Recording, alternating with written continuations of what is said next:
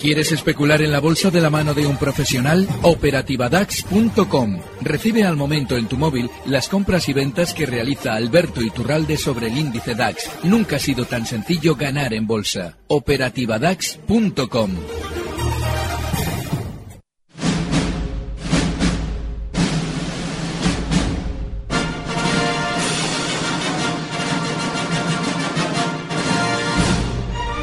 Capital, la Bolsa y la Vida.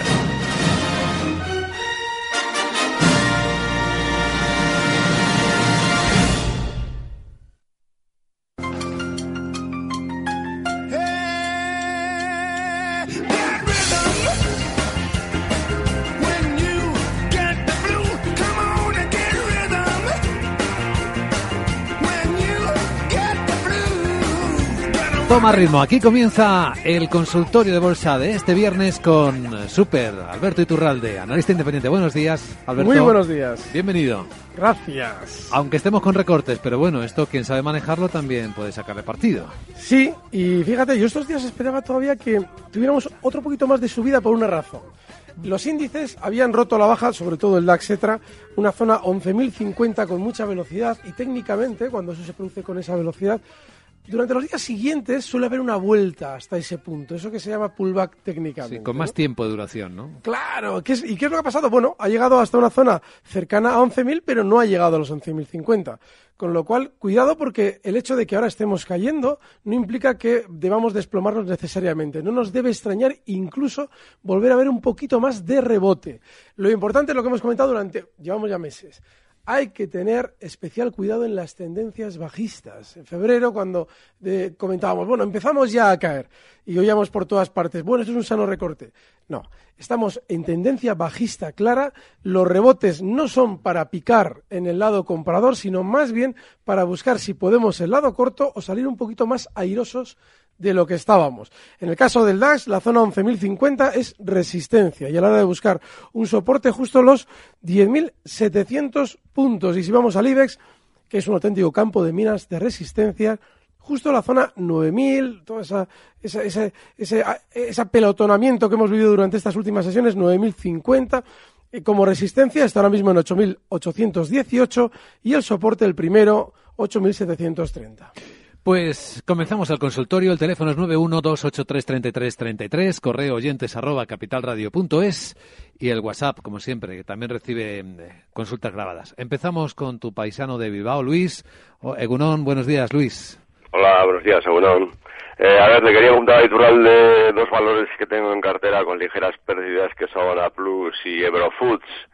A ver cómo los ve, porque Eurofoods sobre todo hace tiempo ya que, perdió el valor que lo compré y, y bueno, para hacer minusvalía estaba pensando en deshacerme de ellos. A ver qué, qué, le parece, que me dé resistencia, soportes o que me comente algo, ¿vale? Gracias, Luis. Vale, escucho por radio. Vale, en el caso de Eurofoods, hombre, tiene pinta de seguramente que el grueso de la caída ha finalizado. Pero, hombre, es, para no tenerlo, ¿eh? más que nada porque tú no puedes estar en un valor eh, en el que estás viendo ya desde hace tiempo que la cosa se nos ha ido un poquito de la mano y de alguna manera decir, bueno, ¿qué hago? No por el hecho de las plusvalías eh, o minusvalías en este caso, sino por el mero hecho simplemente de decir, no, no es un valor una tendencia ahora mismo alcista inmediata, sí que es en el largo plazo sigue alcista, pero bueno, colócale, yo por lo menos en, este caso le colocaría un último stop de beneficios justo en el nivel eh, 16,70. Esa zona puede servir. Y en el caso de A, este es clarísimo. El nivel en este, en este, en este valor es justo los 10,20 y no más margen. Está ahora mismo en 10,64. Muy bien, por correo electrónico. Por cierto, que quien quiera ver en la pantalla del ordenador de Alberto Iturralde por eh, Twitter o por Periscope, ahí está el streaming de vídeo.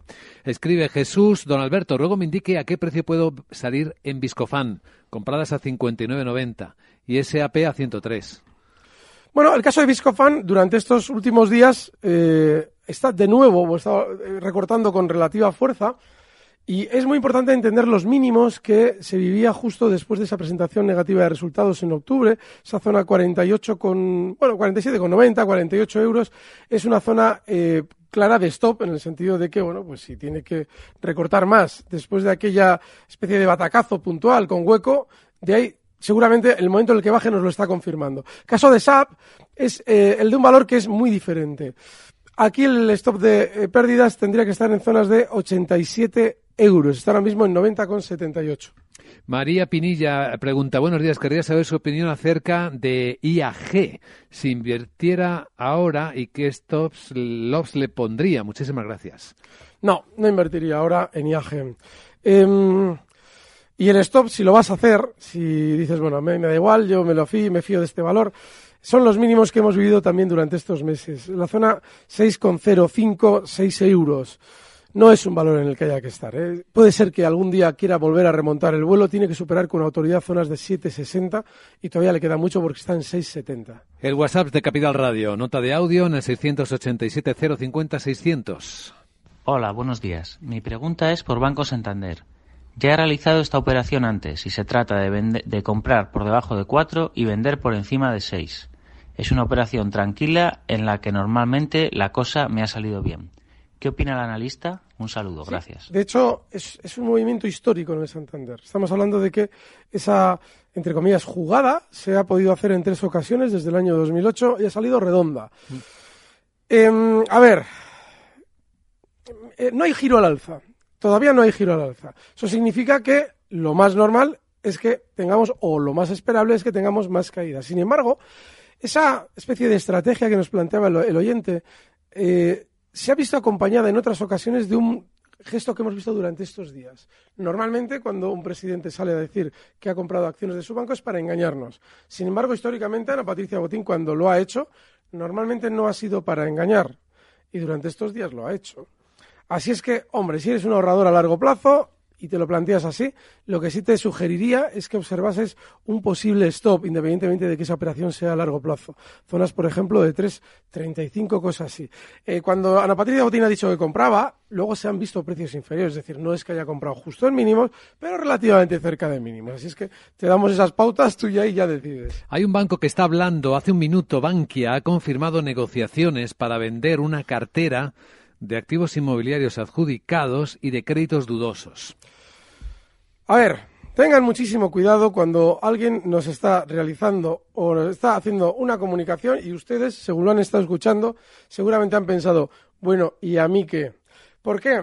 Porque este tipo de gestiones se realizan continuamente en la banca. Sin embargo, cuando queremos aparecer en las noticias de una manera postiza, es decir, que hoy no sé qué pasa en el mercado, pero voy a aparecer yo para que sepan que existo, que es exactamente a lo que obedece la noticia, deben tener especial cuidado porque lo normal es que quieran seguir descendiendo en el tiempo. Sobre todo un valor que en su día se intentó colocar en la información con la falsedad de que igual en algún momento se fusionaba con el BBV para al de un mes el señor Goy Golzarri negarlo.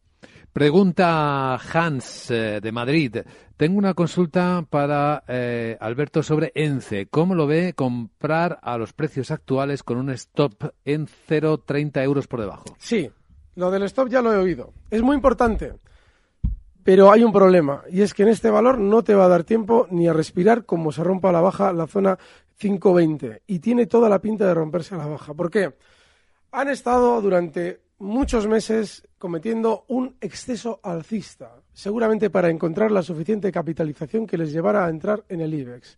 Es posible que la noticia de la entrada en el IBEX se esté eh, aprovechando por parte de la entidad para vender títulos todavía con una rentabilidad del 250% con respecto a donde cotizaba no más allá de año y medio, dos años.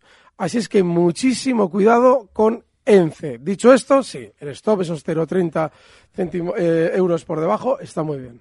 Bueno, Alberto, con permiso de nuestros oyentes, dinos qué está haciendo la gente, los especuladores con día. Ahora ah, está a 52 céntimos, subiendo un 2,4. Ha empezado la sesión desplomándose más del 7. Prepárense para tener esos chicharros. Yo no sé, Luis Vicente, ¿tú te acuerdas de que antiguamente eh, siempre había algún chicharro que estaba continuamente en los mentideros? Este, este va a ser un chicharro. Este va a estar durante una buenísima temporada. Ya lo es. Te vas a hartar de hablar de ya verás. Sí, ¿Qué es lo que está haciendo la gente? Y es muy importante esa pregunta. ¿Por qué? Porque en realidad lo que está haciendo la gente es dejarse los dientes. Es decir, estos movimientos en los que estamos continuamente viendo eh, oportunidades perdidas, porque si hubiéramos picado ayer en, día, ahora estaríamos ganando un 6%, un 5%, ese tipo de rentabilidades rápidas, lo que esconde en realidad es una ruina absoluta en el tiempo. Lo mejor que les puede pasar es que les salga bien una operación de este tipo, porque se vuelve adictiva la necesidad de éxito que nos produce este tipo de operaciones. Tengan cuidado porque en día este tipo de movimientos los vamos a ver durante muchísimo tiempo. Siguiente pregunta por WhatsApp. Muy buenos días, don Alberto y a todo el equipo. Eh, querría saber, en el Agas eh, tengo unos modestos beneficios. Eh, ¿Qué estos de protección le pondrían? Muchas gracias y buen fin de semana desde Marbella. Buen fin de semana, querido amigo. Formidable pregunta, porque es uno de esos valores que están muy bien, pero como es un valor también de giros muy rápidos en el pasado, hay que vigilar y además clarísimamente la zona 24,30. Ahora mismo está en 25,64. Esa zona puede servir de primer stop. ¿Por qué digo primer stop? Según se vaya, si es que quiere desarrollando al alza, como en los últimos días, habrá que subirlo. Pero ahora mismo, tal cual está, hay que tener ese margen de confianza en el valor. Muy bien. Otra del WhatsApp. A ver cómo vería don Alberto unos cortos en Siemens Gamesa de Rubén de Lorrio. Gracias. Pues gracias, Rubén. Pues sí, eh, tiene mucha lógica. Y es que en 13, en el pasado, eh, el señor Taque eh, había realizado declaraciones para conseguir compradores de títulos antes de desplomarse.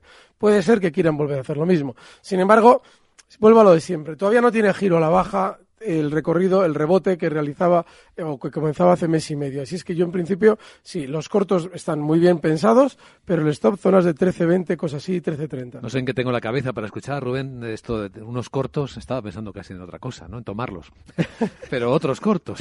Eh, va a ver, Yolanda está preocupada, escribe, estoy muy pillada en, el en Deutsche Post. Cuando las tuve que vender no lo hice y me lo tomé como una inversión a largo plazo. Ahora no me hace falta este capital, pero cada vez veo que está peor. ¿Qué opina a largo plazo con esta acción? Lo que le está pasando es más viejo que la historia de la bolsa. Esa especulación a corto plazo que se convierte en inversión a largo plazo. Pues lo de siempre. Yo digo siempre lo mismo. Como no podemos adivinar qué va a pasar, tenemos que plantearnos que si se nos ha ido de madre una situación, quizás haya que poner un final último. Y en el caso de Deutsche Post ya acumula mucha pérdida, ese final podría ser, por ejemplo, niveles de 22.50. Está ahora mismo en 25.33. Le estaríamos dando margen a que si el valor quiere realizar una subida, nosotros estemos dentro. Pero ya si baja de esa zona, ¿qué sentido tiene estar? Yo qué sé, 21.90, más abajo se lo doy todavía. No sé, pero hay que ser disciplinados. Nos queda muy poco tiempo y hay varias personas preguntando por lo de la reinversión de los bonos de Draghi. Dicen que si es buena noticia, ¿por qué no suben los índices? ¿Y por qué es buena noticia? Esa es la pregunta.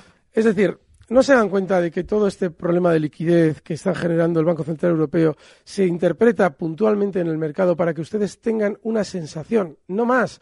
Las subidas son puntuales, al día siguiente se está recortando todo lo que subió justo el día que nos dieron la noticia. Luego es falso y un día de repente ni siquiera hacemos la subida puntual y todo el mundo la está esperando, con lo cual nos enganchan. Aquí enganchados todos ahora al minuto de oro. ¿Qué es lo que ves interesante, eh, Alberto? Ahora? Endesa. Endesa. Sí. Están eh, los de la energía, eh, los, bueno, la energía, no energía en general, sino Nagas, lo hemos citado antes, Iberdrola y Endesa están fenomenal. Los tres por lo menos para intentar de algún modo, si se queremos algo alcista en el mercado español. Veremos si sale bien. Lo importante es lo del stop, ¿eh? porque fíjense cómo está el tema de la banca, si no aplicamos un stop, que no nos pillen en la electricidad. El stop sería en 20,70, cotiza en 21,09 y siguiente objetivo alcista 21,70. Endesa, estrategia elegida hoy por Alberto Iturralde, analista independiente. Como siempre, muy divertido este consultorio. El lunes te esperamos con Laura Blanco a las 6 de la tarde. Aquí estaremos. Buen fin de semana. Recibe al momento las operaciones de Alberto Iturralde vía SMS en tu móvil. Operativa DAX.com.